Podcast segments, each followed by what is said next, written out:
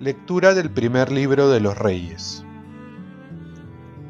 Al cabo de unos días se secó el torrente donde se había escondido Elías porque no había llovido en la región. Entonces el Señor dirigió la palabra a Elías.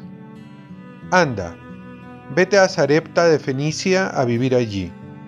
Yo mandaré a una viuda que te dé la comida.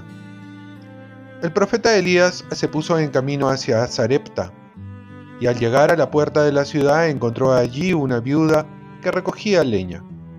La llamó y le dijo, Por favor, tráeme un poco de agua en un jarro para que beba. Mientras iba a buscarla le gritó, Por favor, tráeme también en la mano un trozo de pan.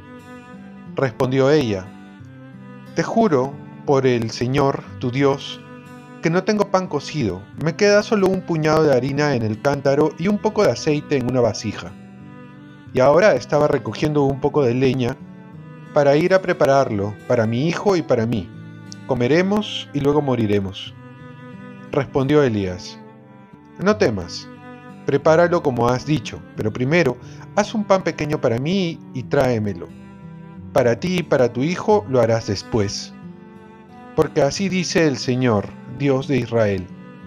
El cántaro de harina no se vaciará, la vasija de aceite no se agotará, hasta el día en que el Señor envíe la lluvia sobre la tierra.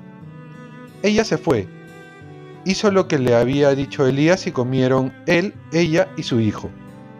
Ni el cántaro de harina se vació ni la vasija de aceite se agotó, como lo había dicho el Señor por medio de Elías.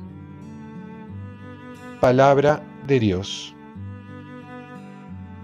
Salmo responsorial. Haz brillar sobre nosotros, Señor, la luz de tu rostro. Escúchame cuando te invoco, Dios, defensor mío, tú que en el aprieto me diste anchura, ten piedad de mí y escucha mi oración. Y ustedes, ¿hasta cuándo ultrajarán mi honor?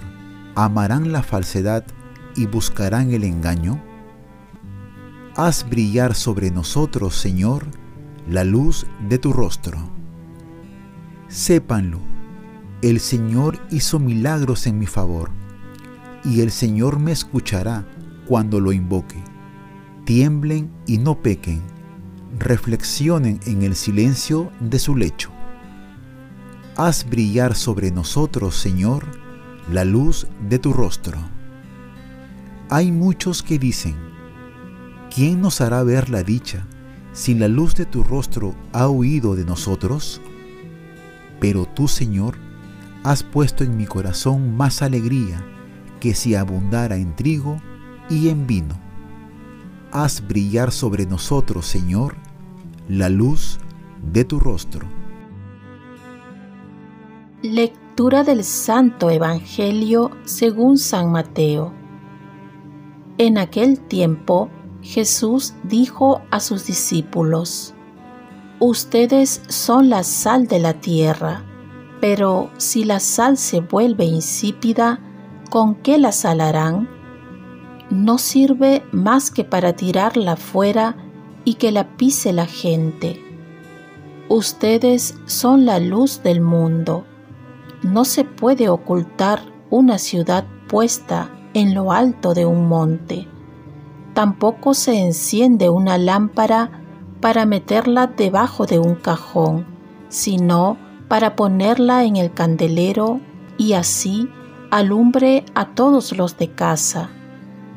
Del mismo modo, alumbre la luz de ustedes delante de los hombres, para que vean sus buenas obras y den gloria a su Padre que está en el cielo. Palabra del Señor. Paz y bien. Cuanto más oscuro esté el mundo, hay más necesidad de ser luz y sal. Jesús nos dice que seamos sal y luz. Aquí está nuestra misión. En este mundo que se presenta desabrido y cada vez más en tinieblas. Muchas veces viendo las noticias nos lamentamos todo lo que está ocurriendo. Ya no sabemos a quién más echar la culpa. Pero más que buscar culpables, hemos de dar soluciones. Y por ello Dios nos da esta misión.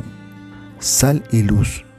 Dos elementos básicos, pero que producen un cambio esencial donde se encuentran. Y lo primero que debemos preguntarnos es si nuestra vida también produce estos cambios donde nos encontramos. Veamos que la sal pasa desapercibida, pero da sabor a las comidas. Igual hemos de ser nosotros, sin buscar el protagonismo, hemos de dar el buen sabor, el gusto en lo que hacemos y de donde estamos. La luz es beneficiosa no para sí misma, sino para los demás, para iluminar el camino y evitar estar en tinieblas. Igual debemos ser referentes para que otros vayan por el buen camino a través del buen ejemplo y por las buenas obras y palabras que han de llevar a la gloria de Dios y no buscar nuestra gloria. Basta un poco de sal y un poco de luz para transformar nuestro alrededor.